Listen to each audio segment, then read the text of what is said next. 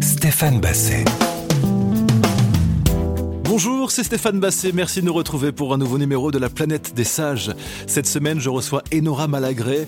Elle est devenue évidemment très célèbre lorsqu'elle participait à l'émission Touche pas à mon poste. Elle était parmi les personnalités les plus détestées de France. Comment a-t-elle vécu ce moment difficile? Elle va nous en parler. Elle va également se confier sur son combat contre l'endométriose. Enora Malagré, touchante. Vous allez peut-être la découvrir comme vous ne l'avez jamais entendue. Elle est tout de suite dans la planète des sages sur RZN Radio. La planète des Sages, Stéphane Basset. Enora Malagré, bonjour. Bonjour. Merci de nous retrouver dans la planète des sages. Est-ce que vous êtes une sage? Ah non. Non. Bon, soyons clairs, non. non, non, ça je peux pas dire.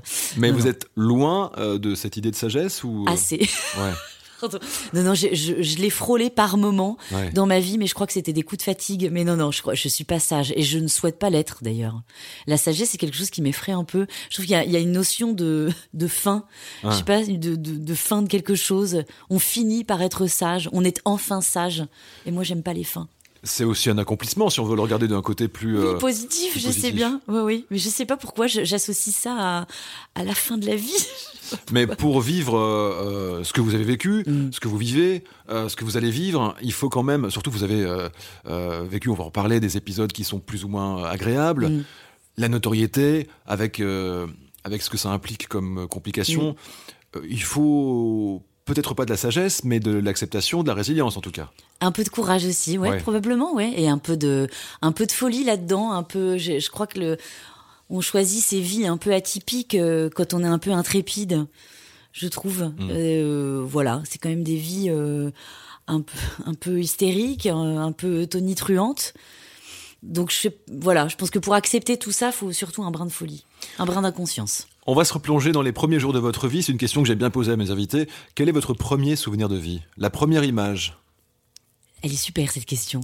Euh, je dirais comme ça instinctivement, je suis sur un, un poney et je, je descends un- une espèce de carrière et j'aperçois mon grand-père qui me fait des signes et qui me félicite d'avoir réussi à faire du galop, je crois, quelque chose comme ça. Et ça, ça remonte, hein, je devais avoir peut-être 5 ans. Quand vous pensez à cette euh, enfance-là, est-ce que c'est un, un grand soleil ou plutôt un ciel gris Non, c'est un grand soleil. Ouais. Oui, là, mon enfance en Bretagne, c'est que, que du... Vraiment, c'est... euh, Alors quand j'entends euh, l'enfance en Bretagne, c'est un grand soleil. Attention quand même, parce que la Bretagne, c'est pas. bien si, Eh bien, Stéphane. si. Figurez-vous que parfois, euh, une année sur trois, il y avait du soleil. Non, non, mais c'est vrai que j'ai eu une enfance très, très joyeuse, euh, élevée par mes grands-parents Hmm. bretons, avec mes cousins, et qui est vraiment une enfance très douce. Enfant, vos hobbies, c'était quoi? C'était le cheval, beaucoup, et c'était la danse, déjà, toute petite. La danse classique et un peu moderne. Euh, voilà, et manger. beaucoup. Et vous habitiez à. Enfin, vous êtes né à Morlaix, c'est ça? Vous habitiez à Morlaix ou? Non, je suis juste née à Morlaix, et après, on est allé à Concarneau, en fait, Finistère Sud. Et c'est là où j'ai grandi, vraiment. Vous y êtes resté euh, jusqu'à votre majorité? Jusqu'à mon adolescence. Et on m'a arraché euh, euh, à ma Bretagne vers mes 12 ans pour arriver en région parisienne Pour quelle raison? Pour le travail de mon père. D'accord. Et c'est la première fois que j'ai vu mon père, la seule fois d'ailleurs, où j'ai vu mon père pleurer quand on a, quand on a quitté la Bretagne.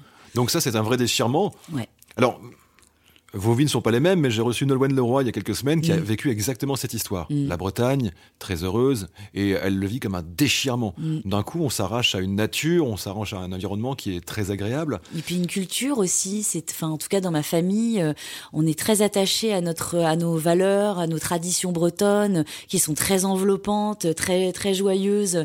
Moi, c'est tout ça que j'ai quitté, et puis j'ai quitté surtout tout le reste de ma famille, qui eux sont restés en Bretagne, et ils sont toujours.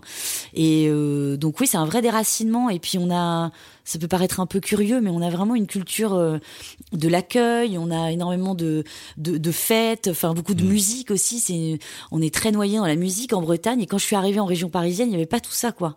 Tout, tout, tout cela m'a paru. Enfin, je suis arrivée en plus euh, euh, entre Rambouillet, Trappes. J'ai trouvé ça très gris, surtout au-delà de la nature, mais vraiment le, Mm. les gens étaient très sombres. Béton.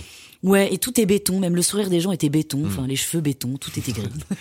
Donc, euh, dans ce moment précis, l'adolescence, qui n'est pas une période euh, toujours mm. facile à vivre. Comment vous la vivez? Il y a une révoltée qui jaillit en vous? Comment ça se passe?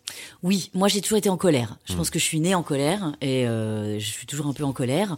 en plus, on est une famille euh, très militante qui porte souvent assez haut la voix, qui revendique beaucoup, très militant aussi. Donc j'ai hérité de ça. Et moi, la moindre injustice me rendait en colère. Donc j'étais une adolescente très difficile. J'ai fait beaucoup de bêtises. J'ai malmené beaucoup mes parents euh, parce que si j'avais euh, des petits drames personnels qui fait que j'avais des choses à régler. Enfin voilà, comme beaucoup d'ados. Hmm. Mais moi, j'étais vraiment pas facile, quoi. Vraiment. Et puis j'étais. Ça peut paraître bizarre, mais un peu Joe Dalton. J'étais la plus petite de ma classe à chaque fois. Et je crois qu'on a envie de se faire entendre un peu plus quand on est la plus petite. Et Nora Malagré est avec nous cette semaine dans la planète des sages. On se retrouve dans un instant.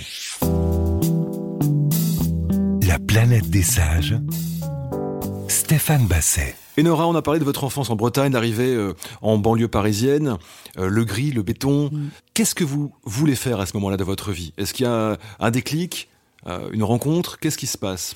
Je voulais déjà être comédienne. Euh, je crois que ma mère m'a passé un peu le virus parce qu'elle est très cinéphile et qu'elle me biberonnait vraiment au, au, au, film. D'ailleurs, le premier souvenir que j'ai, c'est un film d'Amos Collet qui s'appelle Sous perdu dans Manhattan, qui m'avait mmh. beaucoup marqué, euh, où elle m'avait déjà décortiqué le jeu de Dana Thompson. Enfin, c'est vraiment une, une, passionnée de cinéma.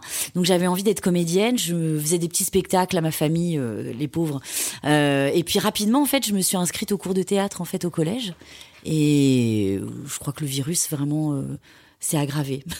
Il n'y a pas tant de jours qui changent nos vies, mais euh, est-ce que vous vous souvenez précisément du moment où vous êtes entré dans le cours de théâtre et vous vous êtes dit ça c'est moi, c'est pour moi? Oui, oui, je m'en souviens. Le premier cours avec euh, euh, Pierre Offray, mon professeur, oui, j'ai, c'est typiquement le premier cours de théâtre où j'étais très timide et on a fait un exercice d'improvisation où je me suis révélée euh, à moi-même et puis aussi au niveau des, envers les autres. Hmm. Et effectivement, je suis rentrée chez moi et j'ai dit, j'ai vraiment énoncé à mes parents que je voulais faire ça. Qu'est-ce qui, selon vous, fait que vous êtes, vous êtes trouvé dans le théâtre, dans votre personnalité? Qu'est-ce qui manquait? Pourquoi c'était ça et pas autre chose? Je crois qu'il manquait un peu d'assurance. Hmm. Euh, et puis il manquait un lieu en fait où je pouvais euh, accéder à une, à une certaine culture en fait. J'ai été très empêchée moi à l'école. J'ai trouvé qu'on nous donnait pas forcément les bons euh, les bons outils, les bons livres au bon moment ou trop tôt ou peut-être trop tard. Mais au théâtre, dans ces cours-là, on a étudié des pièces qui qui résonnait à ce moment-là de ma vie, adolescente. Je me souviens du songe d'une nuit d'été. Euh, mm. Ça peut paraître euh, curieux, mais c'est quelque chose qui est à la fois très accessible et à la fois très exigeant au niveau du texte. Et ben, tout cela m'a plu. On, on, parlait enfin le langage que j'avais envie de parler, en tout cas. Alors le théâtre, et puis alors derrière, ça va être une, une boulimie de, de, de, métiers finalement, parce qu'il y a la radio, mais pas que. Racontez-nous ce qui se passe dans les années qui suivent. Bah, dans les années qui suivent, je me suis un peu. Alors, j'ai fait une formation de théâtre, mm. etc. Je commençais là-dedans. Et puis, j'ai fait une rencontre, mais je gagnais pas trop de sous. À un moment, il fallait quand même gagner sa vie.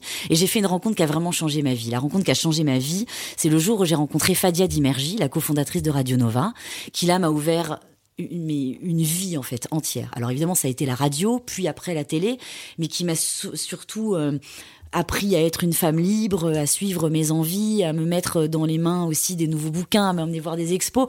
Ma vie a changé le jour où j'ai rencontré cette femme, vraiment. Parce qu'après, finalement, tout est assez cohérent qu'on fasse de la radio, de la télévision et puis après revenir au théâtre. Oui, c'est de communiquer. C'est de communiquer. C'est de raconter des histoires. Exactement. C'est de raconter des mmh. histoires. Moi, je l'ai fait à divers endroits. Il y a aussi un moment la radio et puis la télévision qui m'ont rappelé parce que je gagnais pas mal de blé en faisant mmh. pas grand chose. Donc c'était assez pratique. Mais c'est vrai que la, rencontre qui a changé ma vie, c'est celle-ci, assurément. Radio Nova, c'est une, radio qui, prône l'ouverture, qui prône le métissage. C'est le grand mix. C'est une radio qui m'a donné accès à la, liberté, à, la culture aussi, euh, l'underground, etc. Enfin, moi, j'ai découvert des, des, des auteurs, j'ai découvert surtout, par exemple, une photographe, Nan Goldin, dont le travail m'a hmm. inspiré pour tout le reste de ma vie, euh, le travail de Louise Bourgeois aussi, euh, et tout ça, ça enrichit une jeune fille euh, qui a 19 ans et, et du coup tout devient assez possible en fait. Alors, ce champ des possibles, il s'élargit. Mm. Euh, quel regard vous avez rétrospectivement sur ces années-là euh, C'est plein d'insouciance, on bouffe la vie, on n'a pas trop de soucis finalement? On n'a pas trop de soucis. C'est vrai que jusqu'à mes 30 ans, j'étais un peu euh, une petite insolente, effrontée, j'étais très légère, la vie était douce, quoi.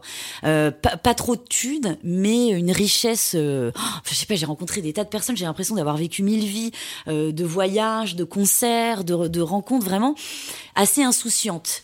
Et qui m'ont permis d'ailleurs, cette insouciance-là, mine de rien, m'a construite, je m'en rendais pas compte à ce moment-là, mais m'a quand même construit, j'ai eu des belles bases quand même, j'ai été bien entourée. Hmm. Quand on a une solide culture, quand on, on apprend des choses, quand on est euh, vraiment repu, on, peut aborder après les problèmes de la vie euh, plus facilement, je trouve. Vous pensez que vous auriez pu basculer du côté obscur de la force? Ouais, de ouf. Oui. oui, oui, oui, plus d'une fois. Mais euh, la bienveillance des gens qui m'entourent m'a rattrapé, m'a sauvé. Je crois que mon secret, c'est de pas avoir tellement d'amis dans ce métier. Et Nora Malagré, on se retrouve dans un instant pour la suite de la planète des sages.